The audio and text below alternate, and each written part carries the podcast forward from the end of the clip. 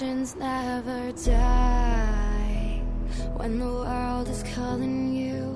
Sejam bem-vindos ao episódio sobre como ganhar dinheiro com jogos de computador. Eu sou o Gordão Prateado. E eu sou o Bob, esse é o Capivara Cibernética. E hoje, para falar sobre esportes, nós temos aqui a galera da Federação de Esportes do Mato Grosso do Sul.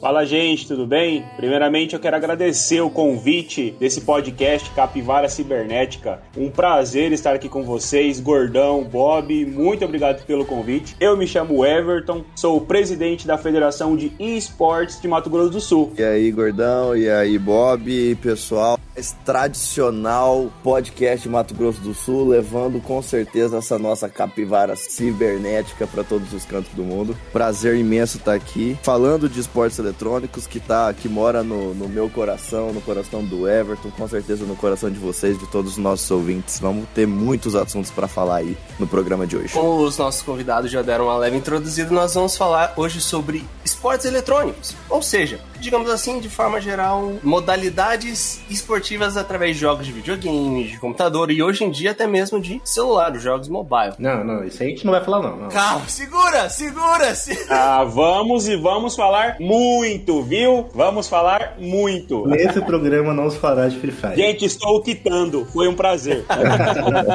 E sigam a gente no Instagram, arroba Capivara Cibernética, todas as quintas-feiras, às 8 horas da manhã. Lá na bio do Instagram você vai achar um link que vai te levar para as plataformas. Eu queria mandar um abraço pros 213 Cap Lovers que já nos seguem lá. Se ainda você não segue a gente, por favor, siga, curta e compartilha, valeu? Então bora lá.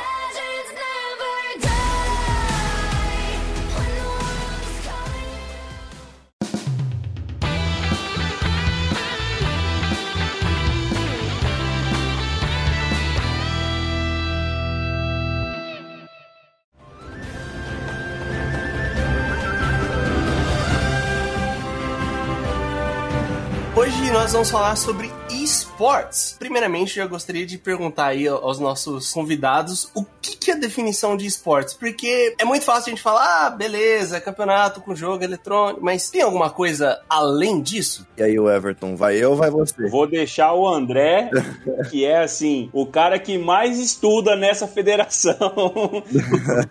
Porque é um cara que realmente buscou a fundo essas informações. Nós já fizemos algumas apresentações sobre o assunto e é um cara que realmente domina. Apenas para ficar bem claro, né? Estuda esse assunto.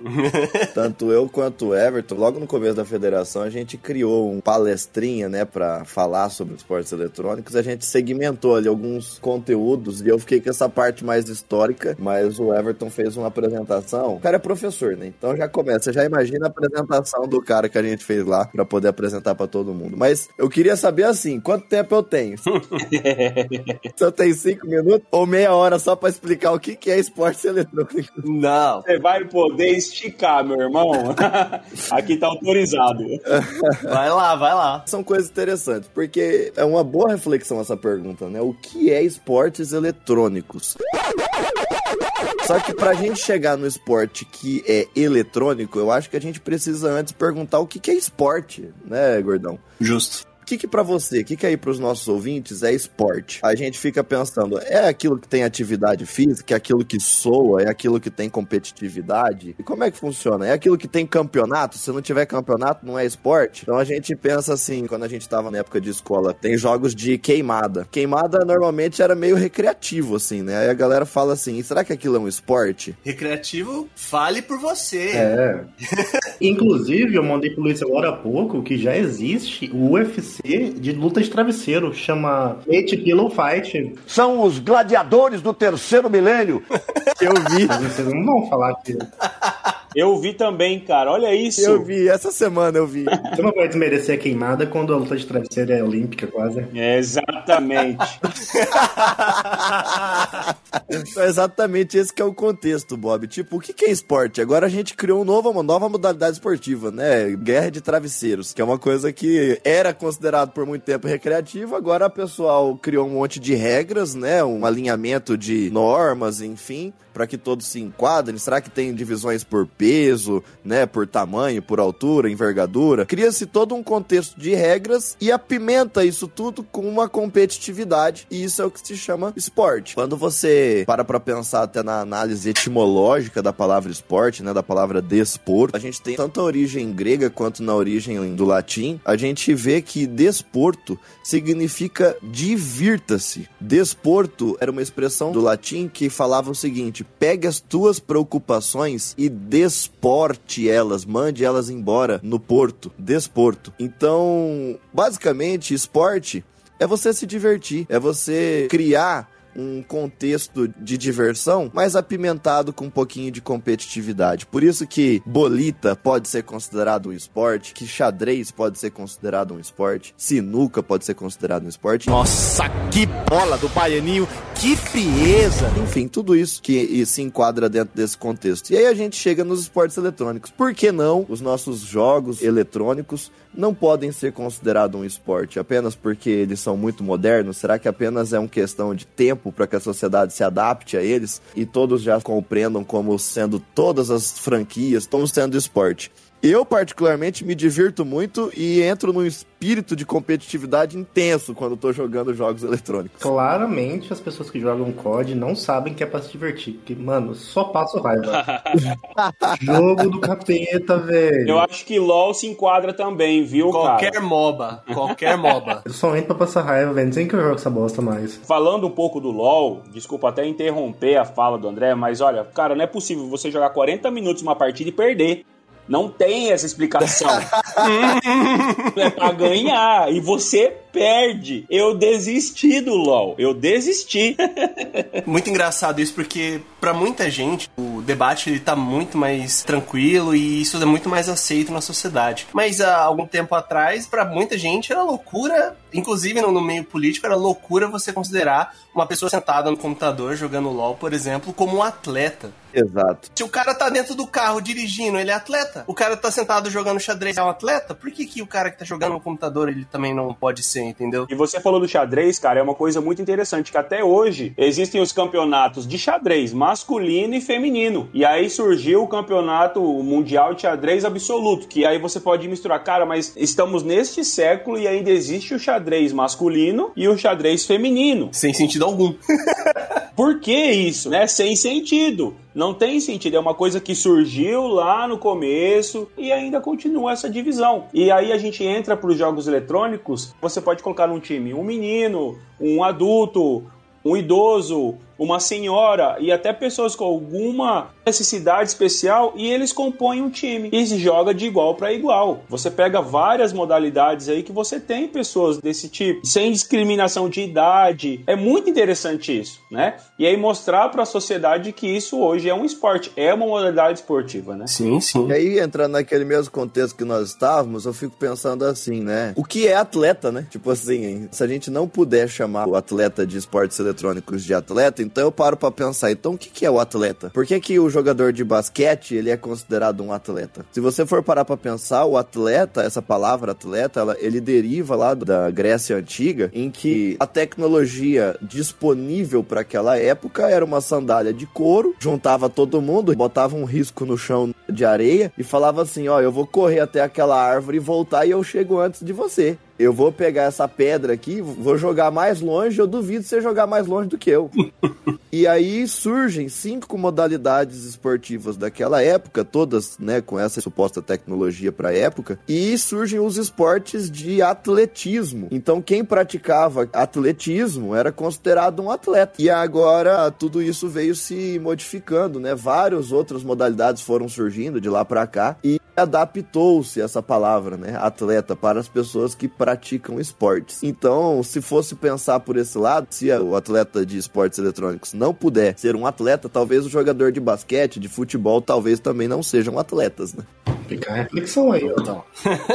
Mas para você falar isso para as pessoas um pouco mais afastadas dos esportes eletrônicos e dos games, é um choque, entendeu? Isso é, é chocante. Você fala, ah, mas a pessoa fica o dia inteiro no computador jogando. Eu falo isso porque, é, dando o exemplo mesmo dos profissionais de League of Legends, eu acompanho o cenário competitivo e às vezes os caras, assim, treino deles, né, é tá ali jogando. Sim. Às vezes os caras treinam, tipo, 8 horas por dia. Entendeu? Diferente de um jogador de futebol que tá treinando no gramado, correndo, blá blá blá. O cara tá treinando na frente do. Mas ele tá treinando. Não é diversão, é o trabalho do cara. E eu trago para você até um exemplo. Hoje, você pega um campeonato de futebol, né? Série A. Tem ali as pessoas que realmente se dedicam, treinam para aquilo, né? Não tem como fazer a comparação de você pegar um campeonato de futebol de várzea, né, que aqui a gente chama de terrão, pegar um cara desse e colocar para jogar lá. Por quê? Porque o treinamento é diferente. Sim. Então você falou, ah, eles treinam lá 8 horas por dia, mas não é só isso. Você tem também o acompanhamento médico, você tem psicólogo, você tem coach, você tem fisioterapeuta. Então, assim, a estrutura hoje, as gaming house, que esses atletas vão morar lá, é justamente para isso, para você literalmente viver daquele esporte, dessa modalidade esportiva. Como você falou do LoL, você pega todos hoje, o próprio Free Fire, né, que a gente vai falar muito sobre isso ainda. Aceita, Bob. Não, jamais. Esses campeonatos da LBFF mesmo, eles têm hoje uma game house e aonde eles ficam lá, moram lá, vivem daquele esporte, eles jogam lá. Eu nunca vi isso. Eles começam a treinar 8, 8 horas da manhã. A gente tem um competidor que recentemente ganhou o campeonato, né, do- dos jogos eletrônicos que nós fizemos aqui. Você acorda, você vai ver seus stories, ele tá lá treinando 8 horas da manhã. Fala, cara, quem que joga 8 horas da manhã? Eu vou fazer, eu vou acordar, eu vou comer, o cara tá treinando. E aí você vê eles ganhando dinheiro, você fala, pô, mas o cara só tá jogando. Não, tem algo atrás disso, entendeu? O cara realmente tá se dedicando a isso. Ele, ele treina direto, 8 horas, 9 horas, várias salas e realmente um acompanhamento por trás, né? Fisioterapeuta, pô, a mão do cara como que deve ficar no final do dia. E aí a gente sentiu, inclusive, eu e o André, essa necessidade de ter uma federação, que mais pra frente nós vamos falar um pouco sobre ela, mas de ter realmente uma entidade que possa olhar para esse atleta não como, como dinheiro, mas pô, vamos cuidar da sua saúde, cara. Então, assim, não adianta você treinar 16 horas por dia que não vai ter resultado se você não for guiado. É a mesma coisa do futebol, não adianta você pegar uma bola e ficar lá correndo no campo. Você tem que ter um técnico para te orientar, uma pessoa que tem mais experiência, que possa te guiar, te falar, olha, é assim que faz, é dessa forma. E aí eu acredito que seja assim, né? É o profissionalismo, né, Luiz? À medida que o esporte vai se profissionalizando, os caras eles têm uma certa condição de treino, eles têm bons computadores, bons monitores, uma boa internet. Quando vira profissional, a coisa vira, então. É diferente do armador, né? Que ele, ele não vive daquilo, ele é uma diversão pra ele. O cara que é profissional, não, né? Aquilo se torna a vida dele, como um jogador de futebol, por exemplo, num time grande. Isso. É virar aquela chave de diversão para esporte. Eu tiro o meu sustento disso. Como os outros atletas olímpicos, futebol e basquete também fazem, né? Da mesma forma que também as pessoas são inseridas muito novas nesse meio, né? Primeiro por conta de toda a influência que você tem desde pequeno para jogar videogame como diversão, assim como é também para jogar aqui no Brasil, né? Muitas crianças jogam futebol. A gente tem um futebol muito forte por conta de cultura e consequentemente isso vai gerando um ciclo em que a gente vai ter também crianças querendo ser jogadores de futebol. Hoje em dia também as crianças querem ser jogadores de Free Fire, de, de LoL, Mas aí, Luiz, eu acho que tem uma diferença bem grande, por exemplo. O esporte eletrônico, ele muda muito rápido, né? Sim. Então, sim, sim. entre um jogo e outro, uma competição e outra, às vezes muda tudo, né? Muda o esporte, basicamente, né? Essa dinâmica eu acho interessante também. Tipo, às vezes o cara, é- a gente falou isso no, jogo, no episódio de jogos de luta, que o cara é bom em um jogo de luta, ele se recusa a jogar o outro porque ele é bom naquele, né? Só que o mercado avança, né? Então, chegam novos jogos, Tem que acompanhar. novos campeonatos, aí a galera tem que se adaptando, né? Ou, tipo, morre, né? Eu até gostaria de perguntar isso pro André e pro Everton sobre o fato de os esportes tradicionais, vamos chamar assim, futebol, basquete, as próprias Olimpíadas, digamos assim, esses esportes eles não têm donos. Você não tem uma, uma pessoa responsável. Você tem, por exemplo, a FIFA, mas a FIFA não manda no futebol no mundo. É diferente, por exemplo, do Counter-Strike, onde a Valve manda no Counter-Strike. Eu não preciso comprar um futebol pra jogar um futebol, né? É, É, Eu preciso ter uma bola só.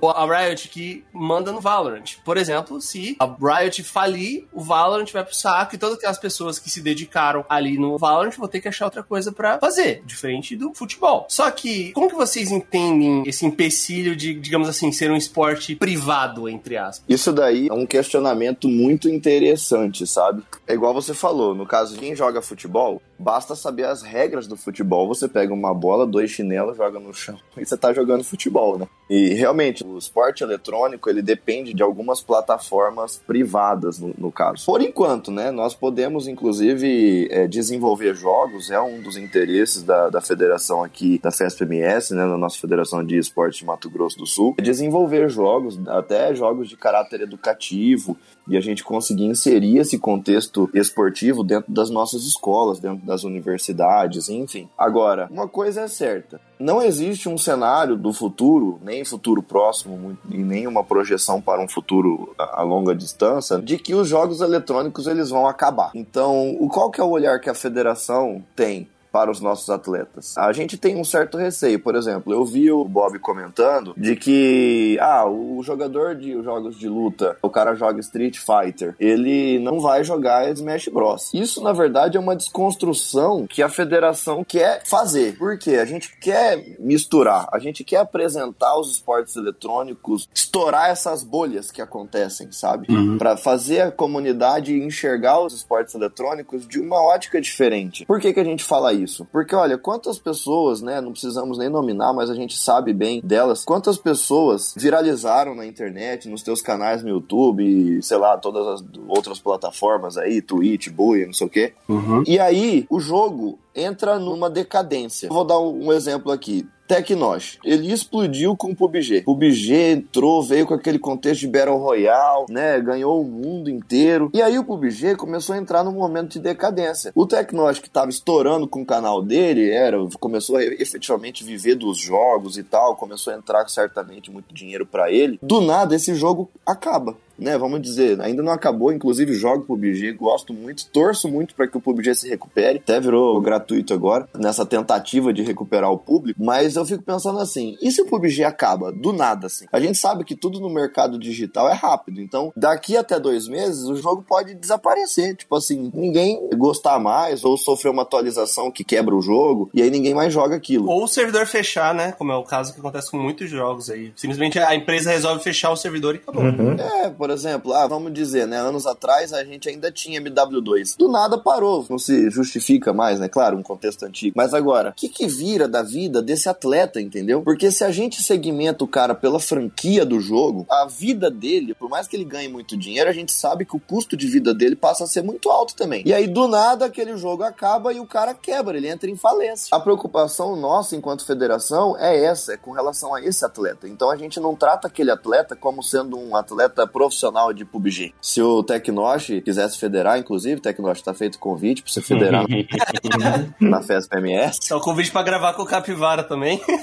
É. Então estende o convite aí para conhecer o Capivara Cibernética, mas assim, o que, que a gente fica refletindo? Esse atleta, ele é um atleta. Obrigado, amigo. Você é um amigo. Então, quando ele é o melhor atleta de PUBG, o que, que a gente, enquanto federação, enxerga? Ele é um dos melhores atletas de FPS que a gente vai ter na nossa federação. Uhum. Então a gente precisa contextualizar esse atleta de uma forma que ele tem uma carreira de atleta de esporte eletrônico, não atleta de uma franquia específica. Entendi. Entende a diferença? Uhum. Isso causa uma segurança para o atleta e para toda a comunidade. Porque o que, que acontece hoje? O nosso mercado, o mercado de esportes eletrônicos, é um mercado muito fluido, é um mercado muito flexível, instável. Então o que, que a federação tem por maior objetivo, maior de todos os nossos objetivos, é a gente tornar o mercado de esportes eletrônicos aqui em Mato Grosso do Sul sustentável. Então, assim, olha, um ouvinte nosso aqui da Capivara Cibernética, ele quer viver do jogo, do jeito dele, ou jogando, ou streamando, ou comentando, narrando. Até mandar um abraço pro nosso amigo WG Locutor. O mercado ele só vai ser sustentável a partir do momento que eu tiver segurança. Ou seja, a gente não depender mais 100% dessas plataformas privadas, entende? Uhum. O Shroud é um, é um exemplo perfeito dessa época aí de auge do FPS, de início do Battle Royale. O Shroud começou no PUBG. Ele era um dos melhores do PUBG no mundo. Aí ele assinou um contrato com a Apex Legends. E ele se migrou do PUBG pro Apex Legends para ser o melhor atleta de Apex Legends do mundo. Aí ele sai do Apex Legends e vai pro Valorant para ser um dos melhores atletas de Valorant do mundo. Então o que, que a gente olha para esse atleta e pensa? Ele não é um atleta de uma franquia, ele é um atleta de esportes eletrônicos da modalidade de FPS. Uhum. Ou seja, ele tem estratégia, ele tem técnica, ele sabe calibrar calibrar nas configurações do jogo a sensibilidade do mouse, utilizar aquele mouse específico ou todos os periféricos especificamente, e ele tem estratégia de jogo para FPS. Se você tirar o Shroud do FPS e jogar ele para jogar Age of Empires 4, se você tirar ele de lá e pedir para ele jogar LoL, talvez ele não vai ser o melhor do mundo. Agora, se você tirar ele de lá e colocar no CS, por exemplo, um dos melhores do mundo também. É isso que a gente tem que tentar compreender para que a gente consiga dar sustentabilidade no mercado. Você vê um futuro assim, posso estar falando besteira aqui, mas só fazendo um exercício mental, onde o ranqueamento do atleta não seja baseado na franquia, mas, por exemplo, como você disse, FPS. Então, o circuito mundial de FPS, por exemplo, envolvendo vários jogos, etapa 1 vai ser Valorant, etapa 2 vai ser CS, na etapa 3 vai ser PUBG. E a partir daí a gente tira um ranqueamento do melhor atleta de FPS do mundo, em vez de fazer o melhor atleta de PUBG, melhor atleta de Valorant. Tentar fazer um, um grande circuito integrado, não sei se o pessoal gostaria disso, mas... Eu acho que o contexto, né, claro que num longo prazo, não sei, mas o contexto seria esse. Até porque, vamos dizer o seguinte, a gente sabe que o que manda no mundo do, do setor privado aí, o que manda é dinheiro. Então, gente vai fazer um circuito de FPS brasileiro, num campeonato ranqueado, partindo de todas as federações de cada estado, para ranquear os melhores de cada estado, pra gente fazer um campeonato ranqueado nacional e a gente ver quem é o melhor atleta de FPS do Brasil. Aí chega uma empresa e fala assim: Eu não quero. Aí acabou.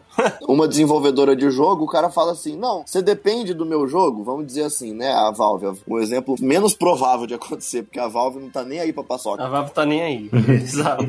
É melhor pegar a Riot, o exemplo da Riot, que realmente tá aí. Eles querem dominar o bagulho. Eles querem dominar o bagulho. Vamos utilizar o exemplo menos provável, né? A Valve chega e fala assim: não, vocês não podem usar o CS. Aí você fala, putz, mas o CS é berço de FPS do mundo, a gente precisava tanto, não sei o que e tal. Eles falam assim: não, pra eu entrar aqui nesse circuito nacional de FPS, eu vou querer tanto para entrar. Então, realmente, a gente fica meio à mercê. Só que é por isso que a gente tem que mudar essa perspectiva e dizer assim: não, se você não quiser, tudo bem, você não vai entrar dentro do nosso circuito. Só que a gente, mesmo assim, vai ter o nosso melhor atleta nacional de FPS, porque se vocês não quiserem, vai ter gente que vai querer. E se ninguém dessas grandes quiser, a gente vai criar um jogo novo e a gente vai começar.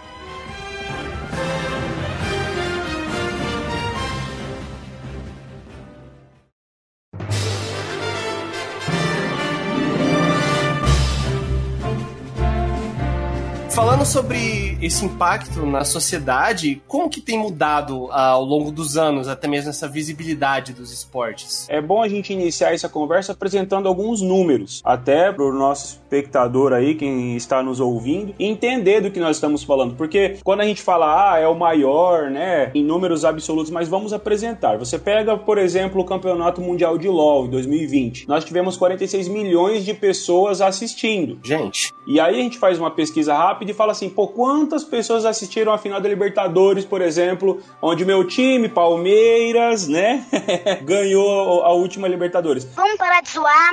O Palmeiras tem duas coisas para comemorar ainda. Um Natal e Ano Novo. Foram 39 milhões de pessoas assistindo. E peraí, a gente já começa aí. Quer dizer então que o campeonato de jogos eletrônicos está atraindo mais público do que um campeonato de futebol real, que o pessoal joga. Assim, o maior campeonato de futebol da América Latina, onde o futebol é o esporte mais popular. Exatamente. O esporte ele é muito mais global, né, em termos de, de audiência, né? Você pega, por exemplo, aí quantas pessoas jogam, né? E aí você faz a pesquisa, pô, 100 milhões de pessoas jogam globalmente assim, só LoL. E aí a gente entra para que você, no primeiro bloco, tava falando sobre, pô, Jogos Olímpicos, né? Já pensou você pegar um CS e colocar dentro de uma Olimpíada? Isso já é discutido. Tanto é que já entrou, né, pelo COI, o André ele vai poder até explicar melhor sobre isso, que ele fez umas pesquisas mais aprofundadas sobre o assunto que já existiu, não nas Olimpíadas, mas aconteceu, André, paralelo, né, às Olimpíadas, não é isso? Isso sempre foi questionado, né, porque, pau, o que é esporte? Tem muita gente que considera esporte os jogos que estão nas Olimpíadas. Se não tiver nas Olimpíadas, não é esporte. É. Nossa. Coitado do pessoal do boliche, pô.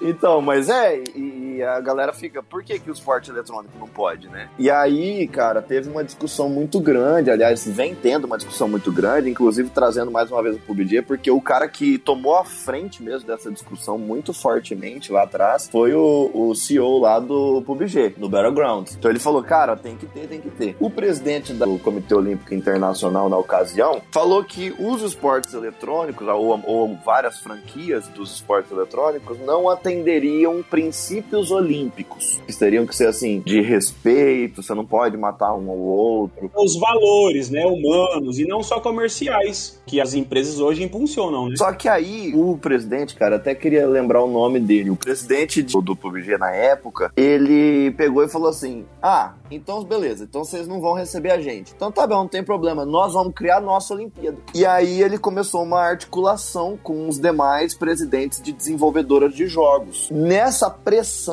absurda que houve, o presidente do Comitê Olímpico Internacional, o COI, né? ele falou assim: tá bom, nós vamos ceder vai ter Jogos Olímpicos virtuais, porém, nós, nós vamos fazer o nosso. Ah. Aí, o que que acontece? Como já tava as Olimpíadas de Tóquio, já tava aprovada, né, quais seriam as modalidades, foi inovadora, que entrou o surf e o skate, né, uhum. eles criaram uma Olimpíada em paralelo que chama Olympic Virtual Series. Olha Eles criaram cinco modalidades de esportes eletrônicos para poder falar que existem esportes eletrônicos olímpicos. E aí a gente entra naquele debate, né, que a gente estava tendo. Ó, se a gente quiser fazer uma Olimpíada brasileira, por exemplo, de esportes eletrônicos, se a Riot não quiser, irmão, a gente vai criar o nosso. Isso. É basicamente o que o COI fez. Então o que, que o COI fez? Ele criou cinco modalidades que são. É o beisebol, o ciclismo, o remo, vela, e esportes motorizados. São esses cinco. Isso mesmo. E você vê, são esportes que, na verdade, replicam esportes tradicionais, né? Nada demais. Só que eles virtualizaram. Então você pega o ciclismo em que você pedala, você pedala numa bicicleta que não tem roda. Então ele só vai projetar aquela sua força mecânica e traduzir dentro de um contexto virtual. É, o remo também. O remo, a mesma coisa. O automobilismo é,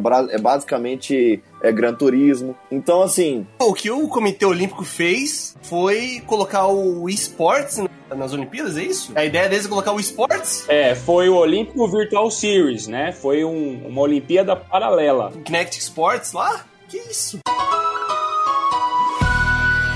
Exato. Você tá pesquisando? É, não é bem assim um Kinect, né? Pelo que você me falou, é muito essa ideia, sabe? Uhum. Não é bem a pessoa jogar o Counter-Strike ali, é a pessoa Exatamente. jogar o esportes.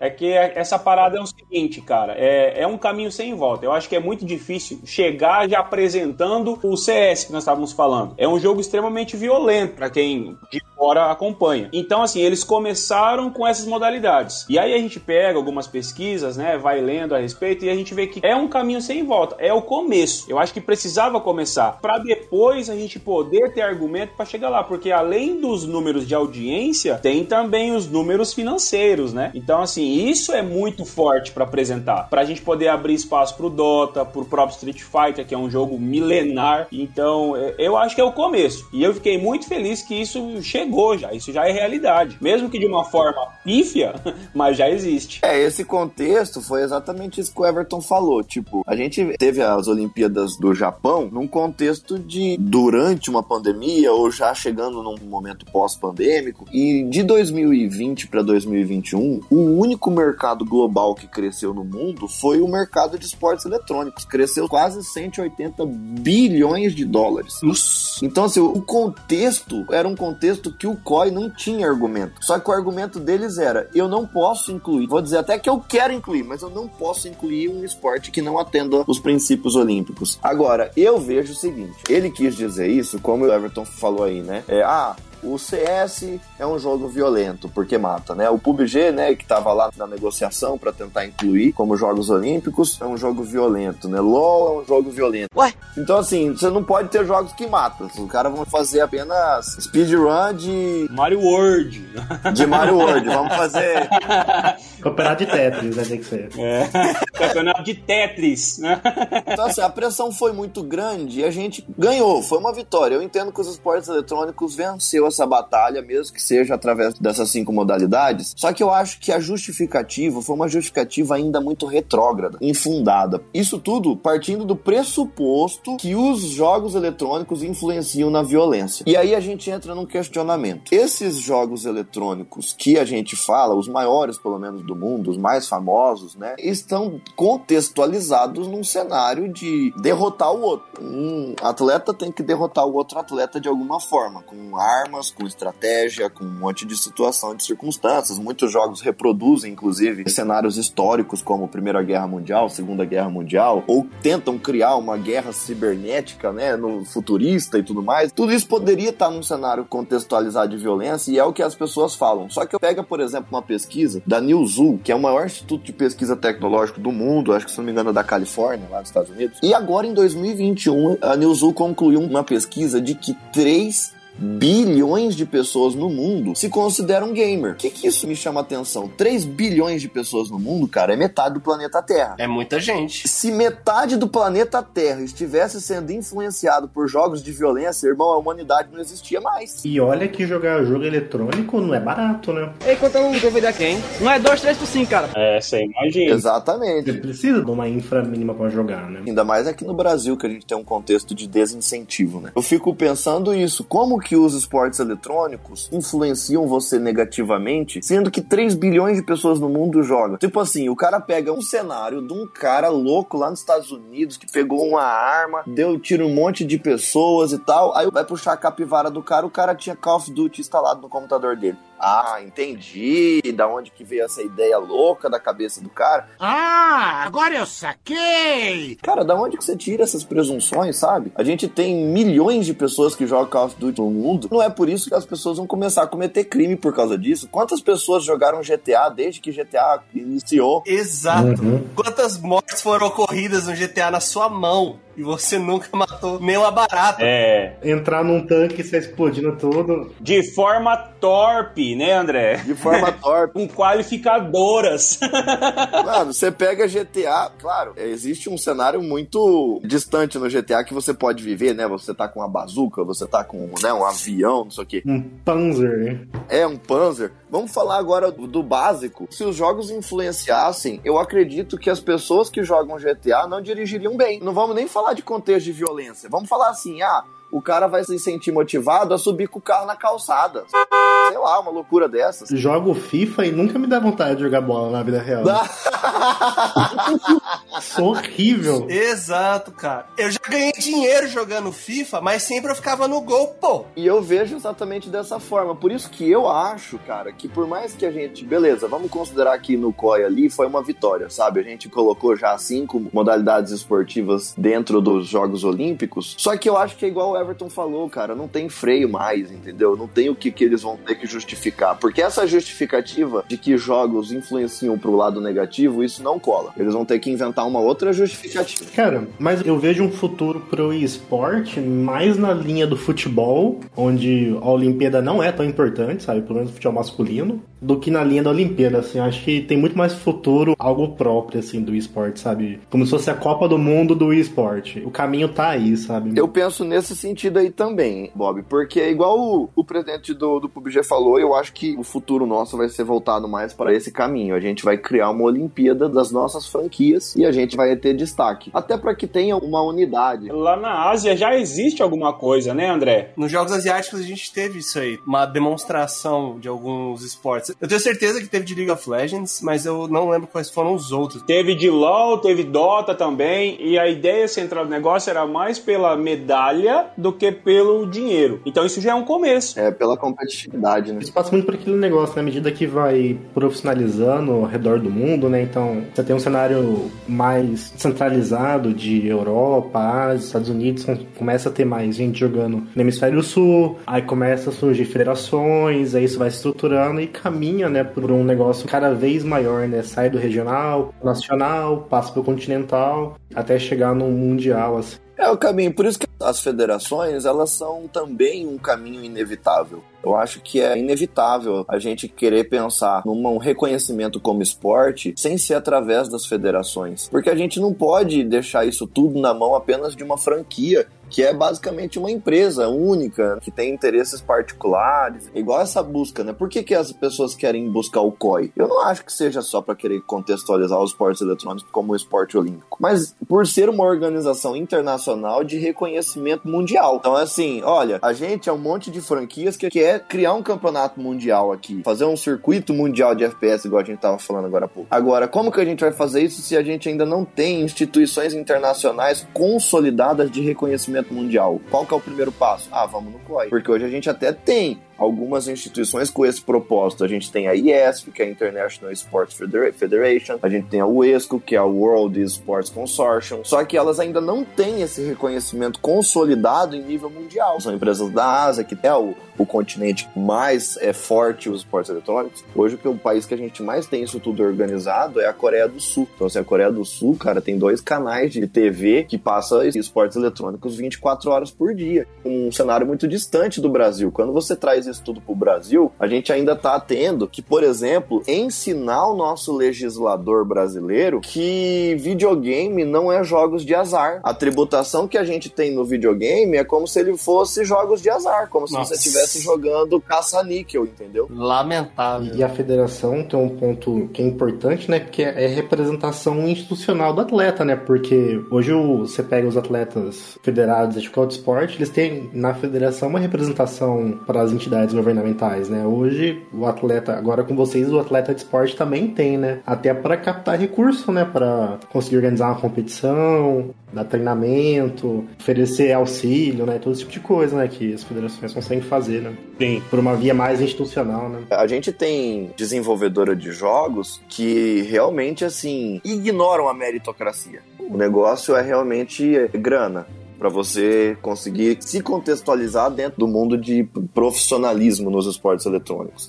Então, o que, que federa as federações têm por maior objetivo? É exatamente isso que você falou. É a gente querer criar um cenário meritocrata, em que você vai ter uma competição voltada para o atleta, que a gente vai reconhecer o atleta apesar da sua classe social, apesar de onde que ele está vindo, e que se ele quiser jogar campeonatos nacionais ou internacionais, a federação consegue ser parceira dele para incentivar, para fomentar, até patrocinar esse tipo de viagem, de ida e tal. Olha como que muda o cenário né? Hoje você quer jogar uma outra franquia aí, de um campeonato programado, né, realizado por, pela própria desenvolvedora, você já tem que ter um patrocinador para você formar a tua equipe, você tem que ter um patrocinador para você ir até onde vai ser realizado o evento, você tem que pagar o seu hotel, você tem que pagar a sua inscrição do evento. Tudo isso é um cenário de desincentivo. Piora. O cenário brasileiro é um cenário de desincentivo total. E eu não tô nem falando mais de esporte eletrônico. Eu já tô falando de digitalização das coisas. Porque quando a gente tá em, em 2022, eu acho que a gente não tá vivendo um cenário padrão. Eu acho que a gente está começando uma discussão de meados do século 21 de digitalizar, por exemplo, a educação, sabe? Eu acho que a gente já está podendo viver um contexto. Imagina você ensinar as crianças com óculos de realidade virtual, sabe? E para que isso possa acontecer, para que a gente consiga efetivamente ter esse tipo de resultado, a gente precisa começar um debate muito maior do que apenas o esporte. Porque hoje, para você montar um computador intermediário, você precisa de 10 mil reais. Isso é um absurdo.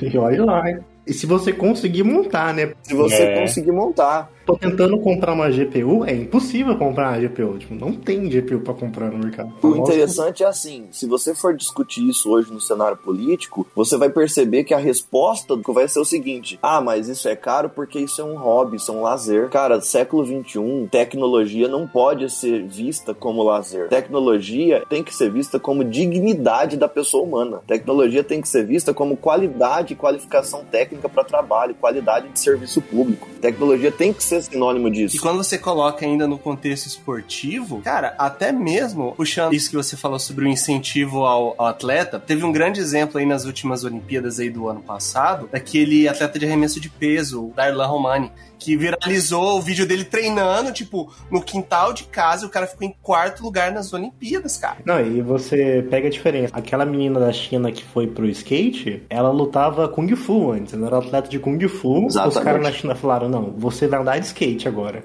Pega a menina, ó, você vai treinar skate o dia inteiro, tô aqui seu salário e você vai fazer isso aqui, ó. Aqui é onde treina skate, vai treinar skate. Faz isso. E a menina foi pras Olimpíadas já, tipo, 13 anos. O contexto da Coreia também, que você tem duas TVs que passam esportes eletrônicos. Mas, cara, a, a Coreia, culturalmente falando em relação a esporte eletrônico, também pelo fato de eles serem muito pioneiros na questão do próprio StarCraft, que hoje em dia a gente tem um grande domínio ali do LoL. Cara, o tratamento que os caras dão pra uma pessoa que fala que ele quer ser atleta de esportes é completamente diferente do que aqui a gente fala. Ah, é joguinho, é lazer. Nós da federação também eu acho legal ter uma representação assim. Que aquele negócio que vocês falaram, né? Tipo, o esporte é meio que particular, assim. Então, nada impede de uma desenvolvedora organizar um campeonato só com o que ela quer, né? Ah, vou chamar a equipe X. É o que acontece. É exatamente como acontece, Bob. Eu vou chamar quatro, cinco equipes, as equipes que eu patrocino, talvez, tudo mais. Vou chamar esses quatro, cinco aqui e vou fazer um ecossistema com esses caras aqui, só vamos jogar eles. Como se fosse uma NBA, assim, sabe? Que não tem acesso. Por exemplo, hoje no Brasileirão, você pega o Cuiabá lá. O time veio do nada, né? Vai subindo, vai subindo, vai subindo. Tá na elite.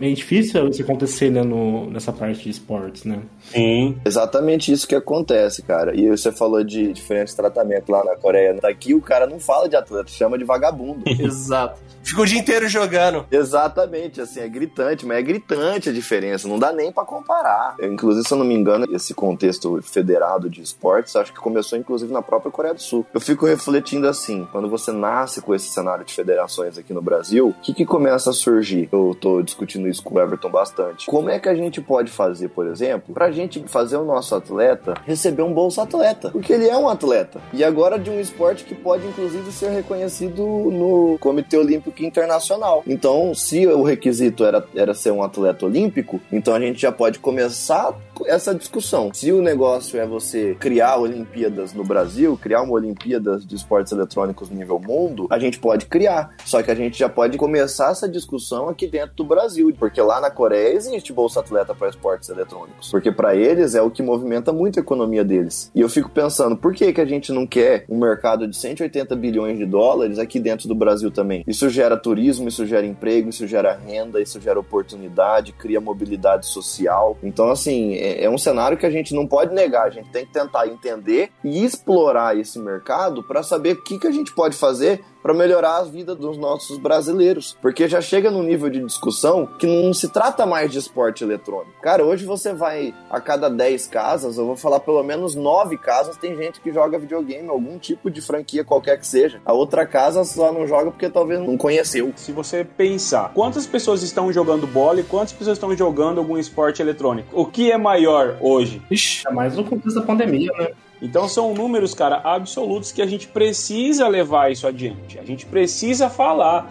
E graças a Deus, assim, todas as empresas que nós estamos visitando, buscando parcerias, esse campeonato, inclusive, que nós estamos organizando, vai ser dia 26 e 27, as datas do campeonato, né, de fevereiro agora. Assim, as empresas que a gente vai conversando, pô, a gente tem essa proposta, a federação é assim, né? Que legal, que bom que vocês estão movimentando o cenário e graças a Deus, todas as empresas que nós estamos buscando, a gente está sendo bem recepcionado. Os empresários estão vendo que isso não é mais o futuro, já é o presente. Já é o presente faz tempo. E a gente precisa descascar, descascar esse abacaxi, né? A gente precisa falar isso, precisa mostrar para a população e realmente enfrentar e quebrar esse paradigma de mostrar que realmente não é mais um joguinho, é uma modalidade esportiva. Mostrar para as famílias que estão ali e falar: olha, seu filho hoje joga, ele pode ter renda com aquilo. E eu vim de sala de aula, no passado estava em sala de aula, né? Sou professor por formação. Eu lembro que eu fazia algumas dinâmicas. Você quer ser quem quando crescer? Eu lembro na minha infância que eu, pô, eu quero ser piloto de avião, eu fazia um avião e tal. Hoje a criança ela faz o desenho jogando um celular. Ah, eu quero ser um Nobru, eu quero ser um Serol. Eu passei uma situação muito inusitada esses dias, que eu fui no mercado comprar algumas coisas perto de casa, e aí tinha umas crianças, assim, arrumando um sacolão que devia ser de um pai, o tio, sei lá, essas crianças estavam arrumando ali. E uma falou, ah, eu sou da Loud. E a outra falou, ah, eu sou da Fluxo. Isso pra mim é uma loucura, porque... É, é cara, é febre hoje. Essa mudança de paradigma. E eu digo mais, essa comparação que você faz é muito legal, porque eles querem ser é quem eles se espelham. E aí as mães vinham falar, pô, meu filho não sai do celular e tal. Eu falava assim, mãe, deixa eu te falar um negócio. Hoje você sabe onde seu filho tá. É. Hoje seu filho tá no quarto, você sabe onde ele tá. Ele poderia estar na rua. E hoje o mundo tá muito diferente da nossa geração, que a gente podia ficar aí na rua 10, 11 horas da noite, na esquina, conversando, tomando uma Coca-Cola. Hoje já não pode mais fazer isso. E hoje você sabe onde seu filho tá, você sabe o que ele tá fazendo. Então, assim, claro que é uma desconstrução, só que ao mesmo tempo a família tem que acompanhar. Porque agora é um- uma nova preocupação, é saber com quem o seu filho está conversando. Saber quais as intenções, aonde que ele está navegando, porque hoje esse aqui parece que não tem regras, né? A internet. Então é uma preocupação. Em termos de esportes, né, cara? Também tem um negócio que, tipo, democratizou muito, que foi o YouTube, né? Então, muita gente começou a ter acesso a jogo que nem jogava. Eu lembro que eu fazia aula de inglês numa escola. As crianças que faziam aula antes de mim, esperando a mãe pra buscar, elas ficavam vendo vídeo de Minecraft. Eu nem sei se elas jogavam Minecraft. Tomara que não. Ai, ai, tomara que não. Melhor jogo do mundo.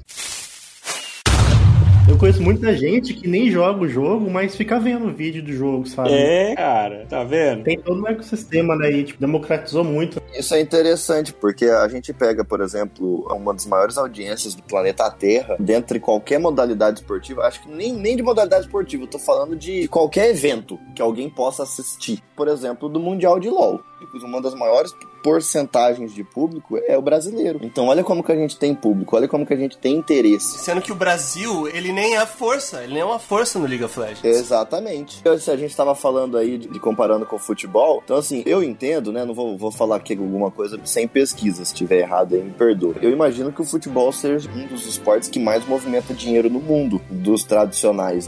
Ah, com certeza. E tem jogadores que deixam de ser jogador de futebol para ser jogador de esporte eletrônico. Então você já toma por média, né? O que, que tá acontecendo no mundo. O Endel Lira fez isso. O Endel Lira, sim. O Endel Lira, Ronaldo Fenômeno, Ronaldo Gaúcho. Ele nunca foi um jogador de muito destaque, mas, tipo, o cara ganhou um dos prêmios mais importantes do ano lá da FIFA. Foi em 2012. Não, foi, foi depois, foi depois. Lá por 2016, 2017. Foi em 2015. 2015, ali. Ele rendeu o hype, né, cara? Ele surfou no hype dele. O cara, ele simplesmente, no ano que ele ganha o prêmio de gol mais bonito do ano, ele simplesmente larga o esporte que ele se dedicou a vida inteira dele para se profissionalizar e para crescer, e ele vira um jogador de FIFA com destaque, inclusive. Ele se deu muito bem nisso. Exatamente. Hoje, assim, para você ter uma renda com esporte, você não precisa nem competir, né? Você pode simplesmente, por exemplo, jogar, né? E streamar. Streamar. São muitas profissões. Tem todo um cenário, né? Aí você entrou num assunto que me fez pensar em parar a minha profissão para poder viver desse sonho, porque eu sou jogador de Free Fire profissionalmente, na verdade eu fui, hoje estou aposentado. Então eu vi um certo destaque nisso aí, eu tinha um time, o pessoal do Free Fire assim, realmente tem uma cabeça empreendedora, é um pessoal assim que pensa fora da casinha, olha o que eles fizeram. Então assim, eu, eu tinha uma organização, então o que que eu fazia? A pessoa pagava para participar dos meus campeonatos. Eu fazia diário, a gente chamava. Então a gente chamava 12 equipes, cada equipe a entrada era 10 reais. A premiação 50 reais pro primeiro colocado. E só. Só quem ganhar aquela sala levaria 50 reais. O restante ficava comigo. Ladrão! E eu dava premiação. Eu fazia isso 10 vezes por dia. Porque era salas de 20 minutos, 30 minutos. Eu tinha X treino diário: 8, 8 e meia, 9, 9 e meia, 10, 10 e meia. Eu conseguia fazer dinheiro com isso aí. Então, assim, é como você falou, não precisa ser profissional. E eu, até hoje existem organizações que fazem isso. Então eu tinha uma organização que organizava diários e também participava de campeonatos que valiam muito dinheiro. Hoje você pega campeonatos que a Garena não patrocina, que é a dona do jogo, campeonatos que o cara fala o seguinte: a premiação é 5 mil reais. Ele espera encher a quantidade e enche, porque a inscrição é 20, 30 reais, e se dividir em 5, 6 pessoas não é nada. E aí ele dá a premiação e o restante fica para ele. E aí a galera que ganha essa premiação pega o dinheiro e consegue trocar um celular, consegue comprar um tênis, consegue ajudar as contas de casa, e aí é um começo. E como você falou, não preciso jogar uma Série A, por exemplo, que a vaga vale um milhão de reais. Eu participo desses campeonatos Várzea. E é igual o campeonato de futebol. Tem vários campeonatos, né? Tem os oficiais, que é pelas federações, confederações. Só que também tem os campeonatos de rua. você vai hoje ali no bairro você vê acontecendo. Então, cara, realmente é uma mudança muito interessante. Inclusive, eu tenho app de jogo, sabe? Eu não sei qual jogo que é, mas é um aplicativo que você baixa pra ver ranqueamento, coisas do jogo, sabe? Ah, eu quero ver quem tá online, não sei o que, qual que é o rank do dia. E os caras caras mantêm o aplicativo, sabe? Eles ainda não fazem dinheiro, eles só fazem pelo Google AdSense, né? Mas, mano, daqui a pouco os caras querem oferecer um serviço prêmio, assim, uma assinatura. Tipo, ah, você joga Valorant, ó, aqui no aplicativo você tem todas as informações, como é que tá, quem tá em primeiro, não sei o que, qual que é o ranking. Olha aí, que legal. E, tipo, vai surgindo coisa, né? Isso que é interessante. A gente tá falando de um nascimento, vamos dizer, político dessa modalidade esportiva, que traz com ela tudo aquilo que está em volta, que tangencia esse esporte. Então, quando você fala em futebol, você não tá falando só do Neymar.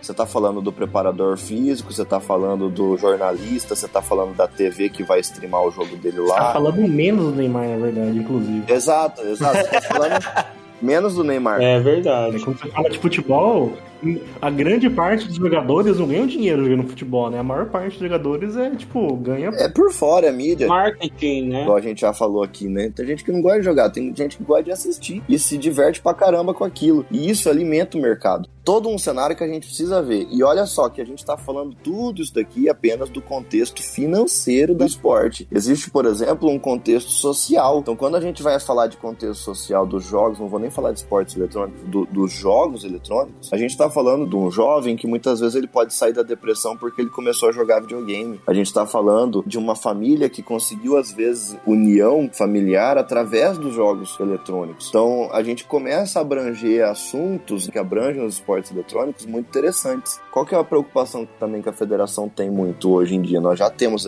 esse tipo de atendimento aqui em Mato Grosso do Sul, né? especificamente em Campo Grande. Um jovem discriminado dentro da própria casa porque o pai e a mãe não conseguiam entender o que, que ele fazia tanto no computador, chamava ele de vagabundo, de uma pessoa sem futuro. Ele tinha um ataque social feito contra ele. Então ele tinha uma baixa autoestima, ele realmente pegava para ele essa ideia de que ele não seria ninguém. Ele ia para a escola, sofria bullying ele tinha vergonha de falar que ele era um atleta de esportes eletrônicos, de ser quem ele era. Isso causa um problema muito grave. Então, quando você traz esse contexto social, dos esportes eletrônicos, né, através da federação, a, nossa federação vai lá nessa família e pega na mão do pai e da mãe e fala assim: Você conhece esportes eletrônicos? Você sabia que seu filho não é isso que você está falando? Seu filho é um atleta e ele pode mudar a vida da sua família? É um contexto social que está vinculado talvez ao contexto financeiro, só que é diferente, a abordagem é diferente. Porque às vezes esse cara até pode nunca querer ser profissional, às vezes ele vai assumir outra profissão. Só que é um hobby que precisa ser reconhecido como um esporte, não é um, uma perda de tempo. Né? Eu tava conversando com uma mãe, fiquei muito orgulhoso que eu conversei ontem com uma mãe, que ela falou assim: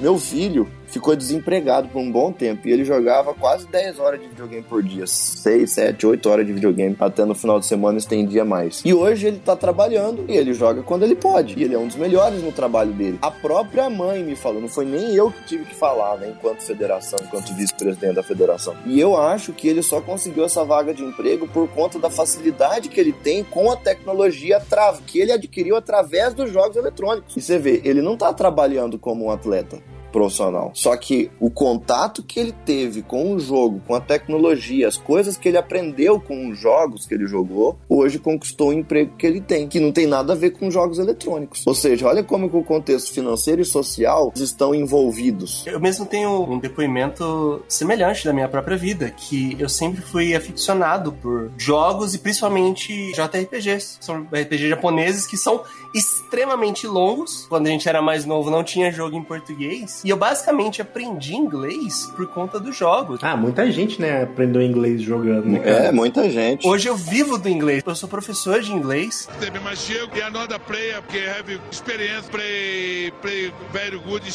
Olha isso. Eu fiz o intercâmbio sem ter feito aula um ano de. Se eu fiz aula no ensino médio, eu nunca fiz cursinho de inglês na minha vida. E eu fiz intercâmbio nos Estados Unidos por conta do meu desempenho na prova de proficiência de inglês. E, cara, basicamente, o que eu aprendi até antes do intercâmbio foi com jogos, cara. Aprendendo com jogos, procurando o que aquilo significava, palavras específicas que tinham ali, o que aquela frase queria dizer. Então, cara, de fato, jogos eletrônicos são sim oportunidade para muita gente aprender. É, você puxando para essa área educacional, a gente pega hoje as escolas de período integral, e hoje elas fornecem até curso técnico. Aí você vai olhar, pô, que legal, né? Tá dando curso técnico e tal, mas qual curso técnico é? Ah, vai dar lá, assistente de RH, assistente administrativo. Cara, não é mais o mercado de hoje. É verdade. Não é. Hoje a gente tem relatos de gente que termina esse curso técnico e vai com o curso técnico de administração lá e vai concorrer à vaga com um cara que é formado, que é bacharel em administração. Exato. Então, assim, hoje já não é mais o perfil. O curso de inglês hoje é dos anos 80.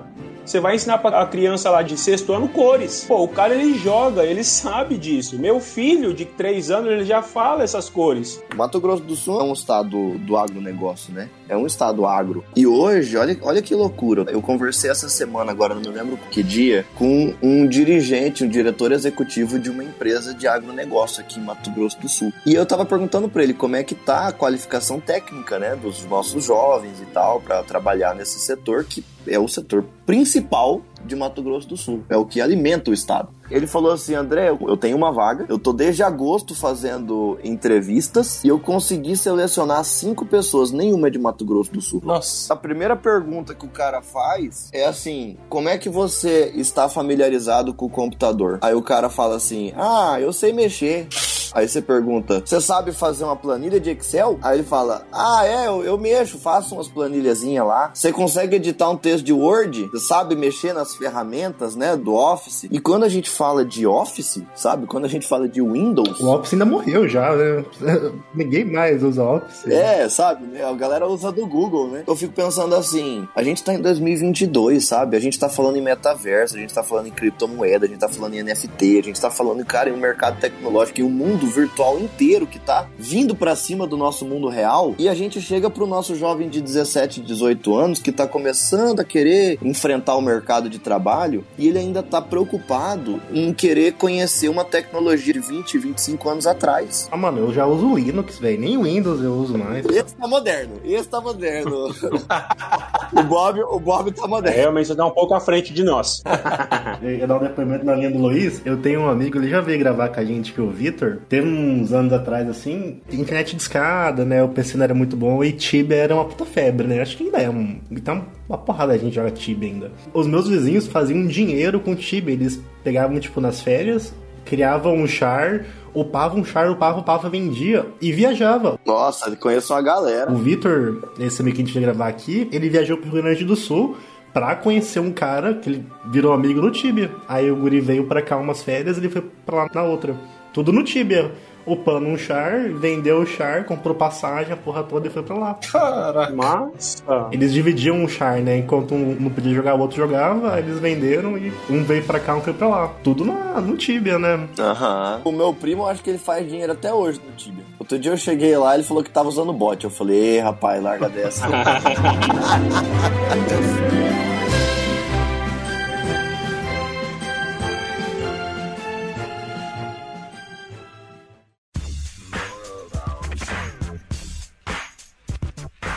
falando sobre agora sobre a Federação de Esportes do Rio Grosso do Sul, o André ele, ele já deu uma pincelada sobre algumas coisas que vocês fazem, esse, todo esse apoio para a família. Cara, isso é muito legal. Mas antes disso, eu queria que vocês falassem da onde que surgiu essa ideia de, da federação, porque de quando que é a federação? Ela é bem recente, não é? Cara, a federação, ela é recente sim, ela nasceu em agosto do ano passado. Ela surgiu, cara, pela necessidade que, que nós encontramos de realmente ter alguém que possa olhar para esses atletas, porque eu me frustrei muito quanto atleta, porque eu já participei desses campeonatos, esses campeonatos nacionais e faltou assim realmente incentivo, porque as empresas hoje é só visam lucro. Elas não querem saber se você tá bem, se você que horas que você acordou, ela quer que você esteja lá e vai ser só uma partida e dane se você não ficou top 3. Então a gente, eu senti essa necessidade. E aí, como que ela surgiu, né? Puxando um pouco assim a história dela. Vamos falar sobre isso. Ano passado,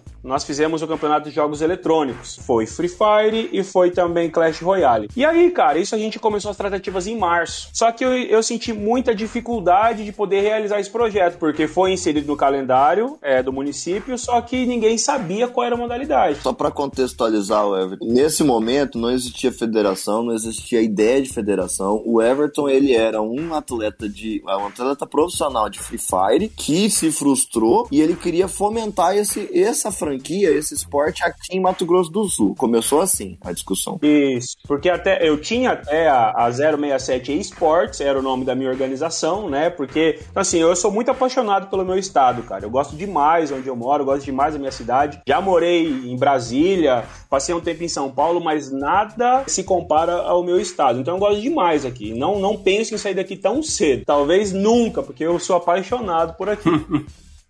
E aí a gente falou, cara, vamos fazer esse campeonato. Nesse, nesse momento eu já tinha parado de jogar Free Fire porque eu vi que não era mais. Eu, eu, eu tinha me frustrado recentemente fazer esse cara. campeonato, porque tá no calendário anual do, do município. E aí eu busquei é, a, a, o município para apresentar o projeto de Free Fire. Cheguei lá, eles não sabiam qual, qual era a modalidade. Simplesmente foi inserido. Olha só que louco, foi inserido no calendário da cidade sem saber qual era a modalidade. aí eu cheguei lá e eles falaram: não, vem cá, vamos fazer, né? Cola aqui aqui, já que tá com um projeto. E aí eu apresentei o Free Fire para eles. Só que a grande, olha só, a maior dificuldade que eles encontraram foi essa parte de internet. Hoje o município, até hoje, não tem essa estrutura para poder fazer um campeonato. Meu Deus. Você vai fazer um campeonato de, de LOL, você precisa de internet. Eles tinham 50 mega para te oferecer. Nossa! eu falei, cara, menos que 400 nem a gente nem conversa. Então, assim, durante esse caminho, eu encontrei muita dificuldade, muita dificuldade para fazer o campeonato, não a federação. E aí, cara, com, com, assuntando com alguns, alguns amigos, o cara chegou em mim e falou, cara, se hoje existisse uma federação de jogos eletrônicos, você não passaria por tantos problemas, porque as empresas fechariam parceria com a federação, o município fecharia parceria com a federação e campeonato poderia acontecer, porque veja bem, para você ter uma internet hoje, o município não consegue contratar. É licitação, chamamento público, toda aquela parte burocrática que todo mundo conhece. Então, eu falei, cara, é uma boa ideia. Fui me aprofundar do assunto. Era muito difícil. Era muito difícil montar uma federação, porque você tem que fazer o estatuto, você tem que registrar em cartório. Então, assim, é um processo que você tem que fazer. E, seguido a isso, o campeonato de jogos eletrônicos eu já estava abandonando. Porque eu falei, cara, não dá. É muito difícil, o cara tá me negando uma internet. E o divisor de águas foi o seguinte, porque aí chegou uma empresa para mim, falou assim, o Everton, que legal que você tá planejando esse campeonato, eu quero ser parceiro de vocês, vamos fazer juntos. O que, que, que, que eu posso ajudar? esse empresário falou. Eu falei, cara, nos campeonatos que eu participei em São Paulo, é o celular é igual. É cada um joga num celular, entendeu? Igual, era o Note 9. Então, assim, você pode até treinar num tablet, no computador, dane-se. Lá no presencial é o Note 9 da Samsung. Eu falei, pô, legal, eu quero o Note 9. Você consegue arrumar para mim? Ele falou, cara, quantos você precisa? Eu falei, olha, eu preciso de 48. Falei pra ele, né? Eu sabia que. Apenas. eu vou te arrumar. Ele falou para mim, eu vou te arrumar. Eu falei, cara, pulei de alegria. Eu falei, é isso que a gente precisa. Cheguei para apresentar esse projeto pro município. Qual foi a resposta que eu tive? Não pode. Por que, que não podia? Porque tinha que fazer chamamento público. Por que, que aquela empresa seria favorecida e a outra não? Aí eu falei, mano, desisto. Olha, eu falei, não quero mais saber, sabe? Não vai dar certo, é muita burocracia. Tive que falar não pra empresa. Olha só que louco. Nesse caso, não foi por, por porque o município não quis a empresa, né? Foi por uma questão legal. Né? É, por uma questão legal. Ele, o cara até assim falou pra mim, o pessoal lá da, da secretaria falou: olha, cara, eu queria muito que desse certo, porque o, o, pessoal que tava lá dentro queria muito fazer o campeonato, porque eles não sabiam qual como seria esse campeonato. Eles queriam muito, só que era muito era, era muito burocrático, tinha muitas barreiras. E é porque os outros campeonatos, não, você vai pegar um campeonato de vôlei, por exemplo. Chega na federação, federação, quero fazer um campeonato de vôlei. A federação passa o orçamento, o município repassa e eles fazem o campeonato. E direto isso na minha cabeça. Cara, federação, federação. Então eu senti essa necessidade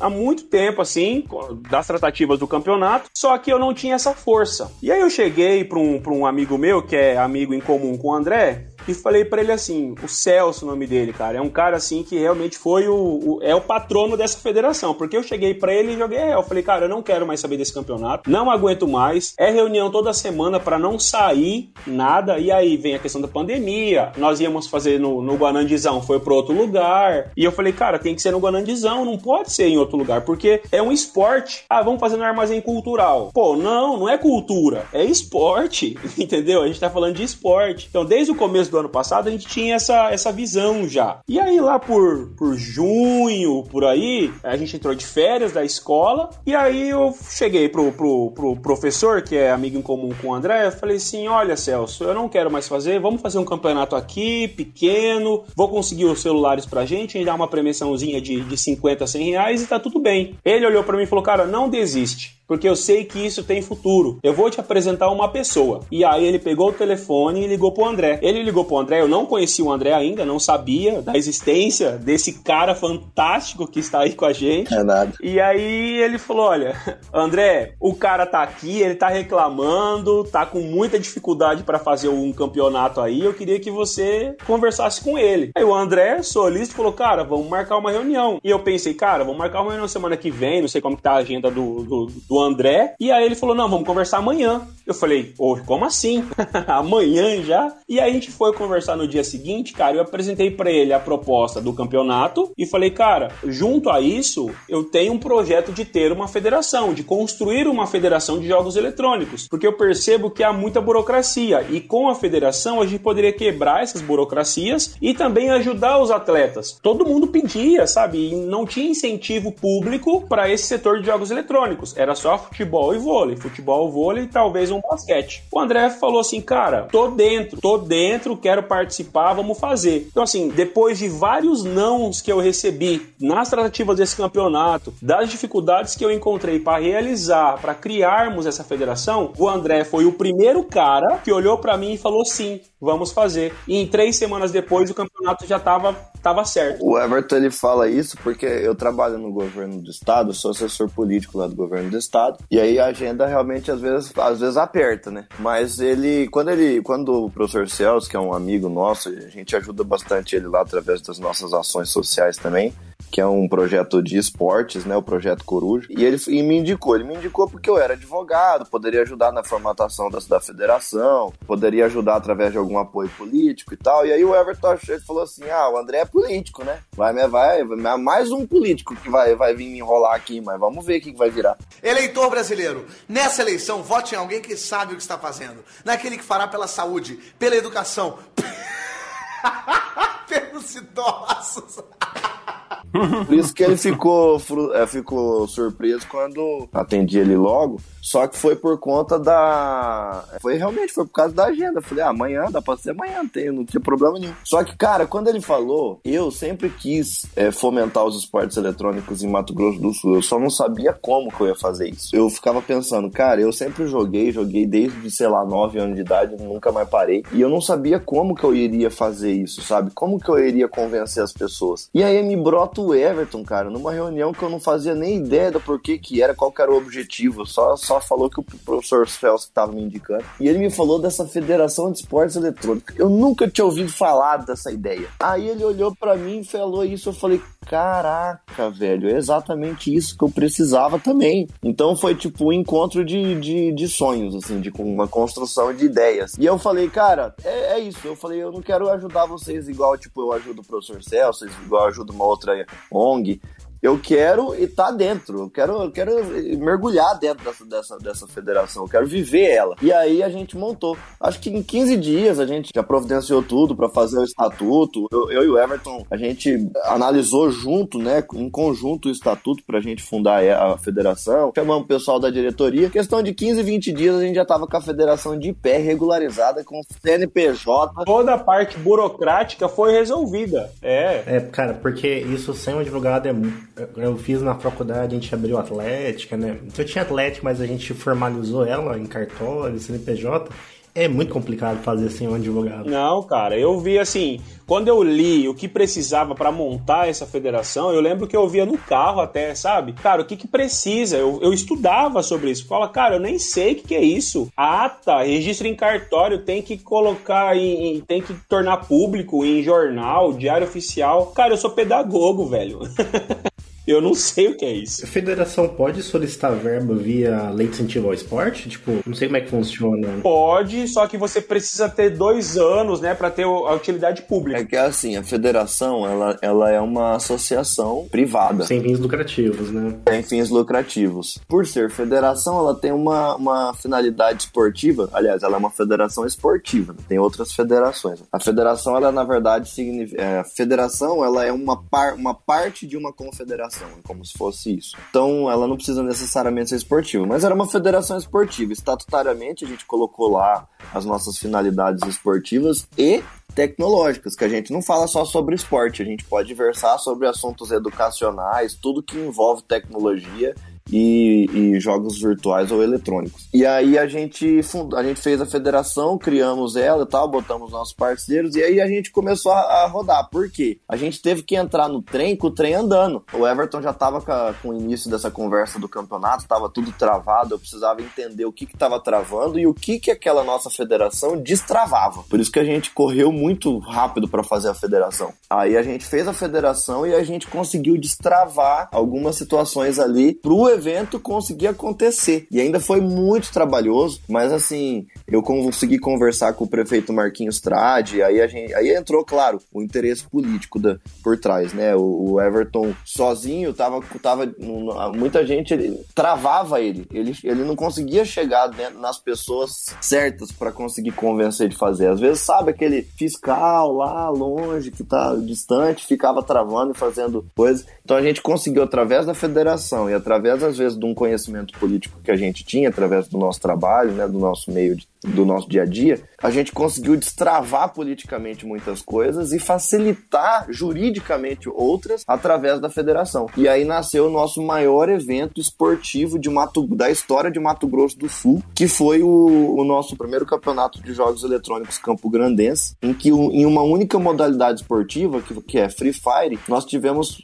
quase 2 mil pessoas inscritas. Nossa! Então, isso nunca aconteceu antes na história do estado, assim, os nossos maiores campeonatos tinham 500 pessoas inscritas, né? Então, foi um evento realmente marcante pro, pro estado e que consolidou 2021 como um ano de nascimento grande da federação. Então, a gente nasceu dia 10 de agosto, que nós registramos em cartório, de 2021, e o nosso, a final presencial desse campeonato aconteceu nos dias 11 e 12 de dezembro. Então, então, a gente fechou o ano, cara, com um nascimento, assim, menos de seis meses de nascimento da federação, a gente já realizou o maior evento esportivo do estado. Numa final presencial no Guanandizão, né? Exato. E você pega, assim, em menos de seis meses com esse campeonato, que foram 2.033 pessoas inscritas. Para uma modalidade só. é, exatamente. Não tem. Hoje o, a, o município até promove campeonato, é, eventos com 4 mil pessoas inscritas, mas tem lá 14 modalidades. Xadrez, bozó, dominó, tem várias modalidades, entendeu? Se tratando de uma modalidade só, e aí nesse momento todo município, todas as secretarias entenderam que aquilo ali se tratava realmente de uma coisa séria. Voltando para aqueles assuntos, a, a federação fez parceria com, com a internet, porque eles não tinham mesmo internet, não ia dar. A gente fez parceria com algumas empresas, Digitalnet, por exemplo, fechou parceria com a federação. Forneceu 1 giga de internet pra gente, uma Ixi, mil megas. Colocaram um servidor lá dentro. Um pouquinho acima de 50. Né? Um pouquinho acima.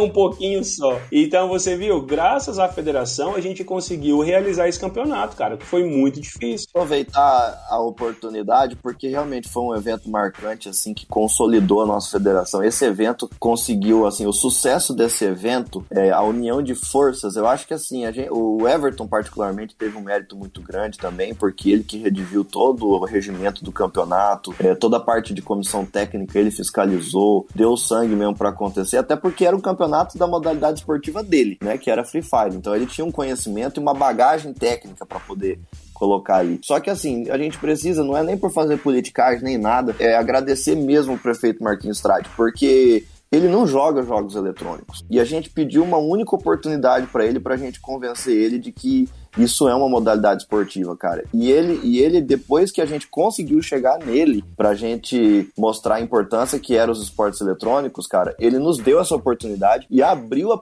as portas da prefeitura. A gente teve sete secretarias envolvidas, todo mundo foi parceiro do evento, fora essas empresas privadas que foi a Digitalnet, a Blink e a Faculdade Instead, que também todos ajudaram muito forte esse nosso evento. Então, assim, foi, um, foi uma somatória de forças muito, muito robusta mesmo que fez esse campeonato acontecer. E hoje, por exemplo, o sucesso desse evento deu o gás necessário para que a federação criasse uma vida em 2022. Então hoje a gente está com a nossa sede, a nossa sede, assinamos o contrato dela, da nossa sede já no Bosque dos IPs, então nós vamos ser a primeira federação do Brasil com sede fixa dentro de um shopping grande, né, é, no Brasil. Fizemos essa parceria, nós estamos construindo agora novos campeonatos, vamos ter um evento por mês até o final desse ano. Então a gente já tem agora 26 e 27 de fevereiro nosso primeiro campeonato estadual e vai ser de jogos de luta, FGC, né? Então vai ser Street Fighter e Smash Bros. É, em março nós vamos fazer o primeiro campeonato da Federação de FIFA, que a gente já vai abrir em breve as nossas inscrições. E abril, maio e junho nós estamos decidindo ainda, mas certamente será entre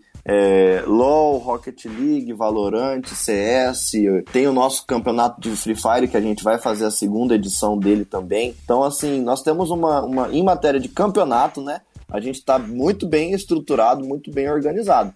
E vale dizer que ainda no ano passado a gente fez o primeiro campo, o primeiro curso de arbitragem de esportes eletrônicos do Brasil. Aconteceu aqui em Campo Grande, na UEMS, que também é uma parceira nossa, e nós fizemos, nós fizemos em parceria com a UEMS e com a CBDEL, que é a Confederação Brasileira de Desporto Eletrônico, a nossa confederação. Eles trouxeram árbitros internacionais para aplicar o curso aqui e nós vamos fazer a primeira turma. É, foi reduzida a pedido da confederação, porque se a gente fosse abrir, ia dar centenas de pessoas de uma vez só, e a confederação pediu para que a gente abrisse 10 vagas. Então, nós, os primeiros 10 árbitros de campeonatos ranqueados brasileiros vão ser de Campo Grande e através da nossa federação. Tudo isso aconteceu do ano passado para cá. É, isso ajuda a fomentar o esporte, né?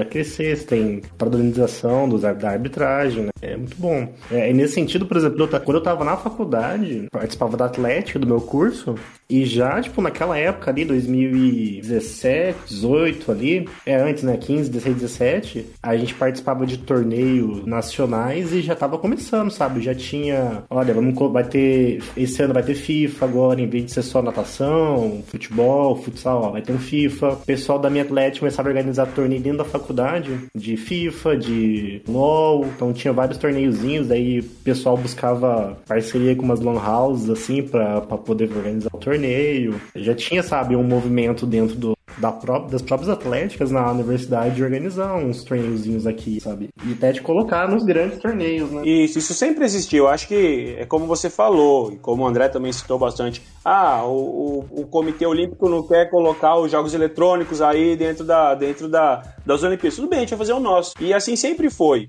Eu lembro que em Lan House tinha os corujões, né? Que o pessoal ia, ficava, jogava. Então sempre a gente se organizava. Eu sei que em alguns shoppings lá de São Paulo o pessoal faz isso. Tem algum algumas organizações que, ah, tem lá 100 pessoas. Cara, vamos lá no shopping jogar, vamos marcar com todo mundo, porque as 100 pessoas não se encontram sempre. Então, ah, vamos lá no shopping. Sei que eles vão lá pro shopping, eles jogam, se organizam lá, eles fazem a própria organização. E a federação, ela chega para realmente padronizar algumas coisas, né? Então, assim, é, tem uma diferença de um campeonato né, que, que, é, que é fomentado pelas empresas e um campeonato da federação, por exemplo. Quando se trata de, de um campeonato da federação, é muito mais sério. A gente tem que levar em consideração muitas outras coisas, né? Inclusive a arbitragem. Nunca se falou sobre comissão técnica para jogos eletrônicos. Eu lembro que nas tratativas com, com o poder público lá, ah, tá aí o árbitro, vai ganhar quanto? Que eu preciso de uma pessoa junto comigo, né? Que? Como assim? As pessoas falavam. Precisa de um árbitro para acompanhar os jogos? Eu falei, claro, precisa não só um, de três. Para a gente poder falar a mesma língua. E aí traz esse curso de arbitragem para jogos eletrônicos. Cara, isso é fantástico. É um ganho para a federação, né? Muito grande. Igual, tipo, quando a gente organizava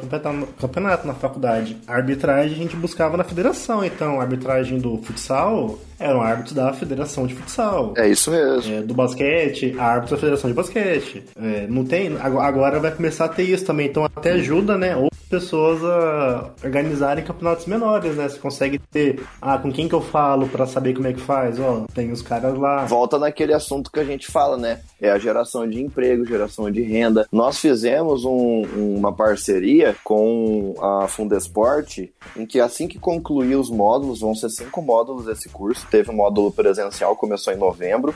Os módulos virtuais vão começar, vão voltar agora em fevereiro, que teve recesso na CBDEL. Então volta agora em fevereiro até maio, se eu não me engano, né, Everton? Acho que sim. Acho que até maio já conclui e a gente vai pegar listas dos aprovados e passar para a Fundesport, que é a Secretaria de Esporte do Governo do Estado, para que eles, os nossos árbitros, se tornem árbitros oficiais. Então, quando tiver um campeonato em parceria com o Governo do Estado, o próprio Governo do Estado vai pagar o valor desse, os honorários ali, vamos assim por dizer dizer, né? Dos nossos árbitros. Então, quando você fala agora, por exemplo, igual você falou, né? Ah, agora a gente pode, a gente tem alguém para contratar oficial com uma certificação nacional de arbitragem para fazer uns no, os nossos os nossos torneios amadores, assim por dizer. Então, assim, olha, vamos profissionalizar o nosso torneio amador? Vamos, vamos contratar o árbitro. Olha como a gente acabou de gerar dessa forma, a gente acabou de gerar vagas de emprego. Não vou nem dizer um emprego oficial, oficial que o cara vai viver só disso, mas o cara gera uma renda renda para ele, uma renda extra. Isso aumenta o capital de giro da cidade, isso aumenta o incentivo dos mercados. Então, assim, eu acho que os esportes eletrônicos, cara, é um mercado muito grande, que às vezes a gente não consegue nem dimensionar isso ainda, sabe? Quando você vai falar em programação, design gráfico de jogos. Então, assim, eu tava numa reunião ontem, cara, com uma pessoa que tá fazendo um curso de cinema com especialização em animação gráfica. E ela falou que ela joga muito videogame, gosta muito dos jogos e ela quer muito utilizar dessa faculdade dela para desenvolver jogos, desenvolver, ser design gráfico de jogos, que vai ser a especialização que ela pretende. E esse curso, por exemplo, não tem em Mato Grosso do Sul, só tem em dois estados do Brasil, que é Santa Catarina e Minas Gerais. Ela está fazendo EAD pela Federal de, de Minas. Então, olha como que a gente tem todo um cenário de profissionais, de mercado de trabalho que a gente pode incentivar aqui em Mato Grosso do Sul. E eu acho que é totalmente viável. Tanto é que a gente está construindo isso aos poucos, né? Fazendo a parceria com a UEMS, fazendo a parceria com a Faculdade Instead, que é uma, uma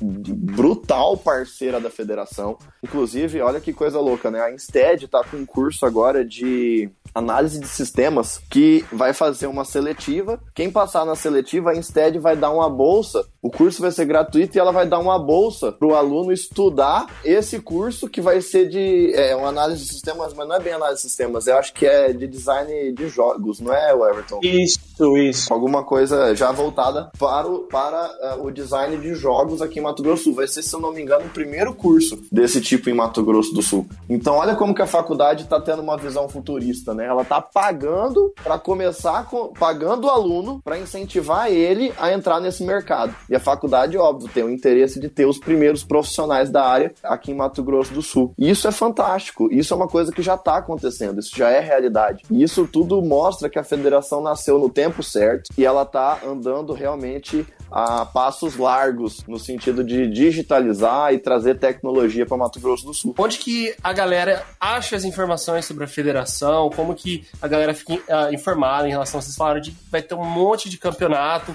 qualquer um pode entrar, como é que vai ser? Sim, a gente tem que seguir primeiro os critérios, né? Por exemplo, classificação indicativa, o campeonato que nós estamos organizando de jogos de luta. Tem o Street Fighter, que é até 12 anos, de 12 anos para cima, na verdade, né? O Smash Bros, que também é uma franquia que vai ter no campeonato, é acima de 10 anos. Então a gente segue é, é, é, algumas classificações aí das franquias. E para saber mais informações sobre isso, é fácil, cara. Não tem segredo. É FESPMS, arroba FESPMS é o nosso Instagram. Lá a gente posta de tudo todo o calendário esportivo, as novidades, as notícias, né, do mundo aí do, do esportes, as parcerias que a gente tá fechando também. Então, a pessoa que tá nos ouvindo, ah, eu quero saber mais, é, falou, falou a minha língua, Deixa eu entender. É arroba FESPMS. Vai encontrar a gente, não tem segredo. Tem o arroba da FESPMS e a gente tem o meu Instagram meu e do Everton também. É o Everton, arroba o Everton Ramires, o arroba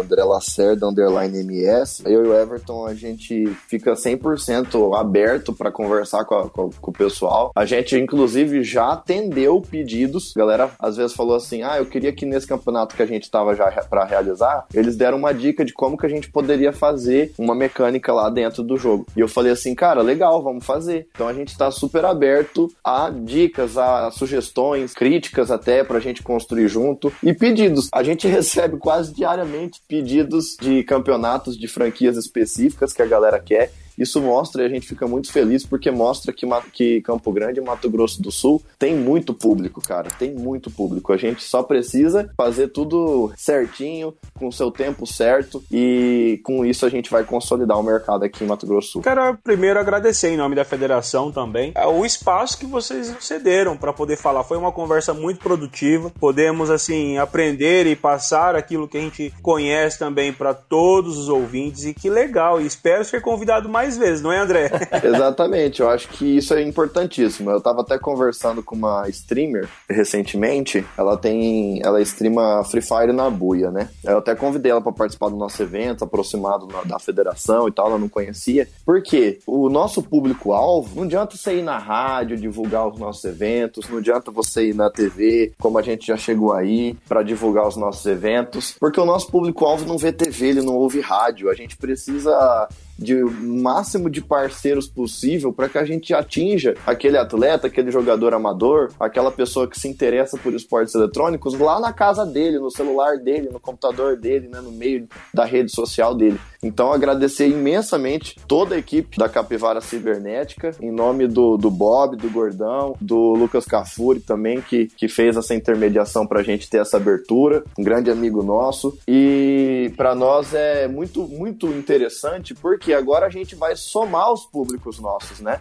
Então, assim, o público do Capivara Cibernética que se interessa por esporte eletrônico, a gente vai conseguir atingir. E isso é assim que a gente consegue chegar no nosso público-alvo, que é um público bastante específico. Então, é agradecer muito a toda a audiência e convidar a todo mundo que acompanha aqui é, esse que é o, um dos mais tradicionais podcasts aqui de Mato Grosso do Sul. É verdade.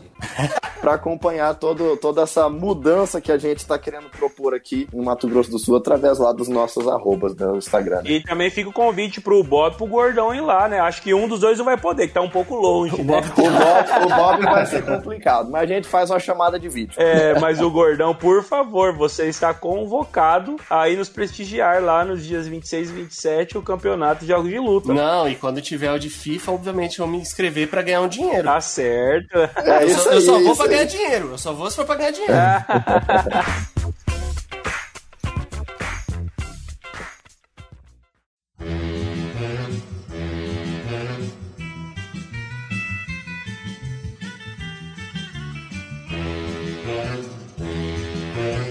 Obrigado por escutar o Capivara Cibernética. Esse é um projeto independente. Então, se você gostou da nossa ideia e se você quer nos apoiar, pode entrar em contato conosco lá no Instagram do Capivara Cibernética. Também fique à vontade para mandar um tema. Valeu, tamo junto!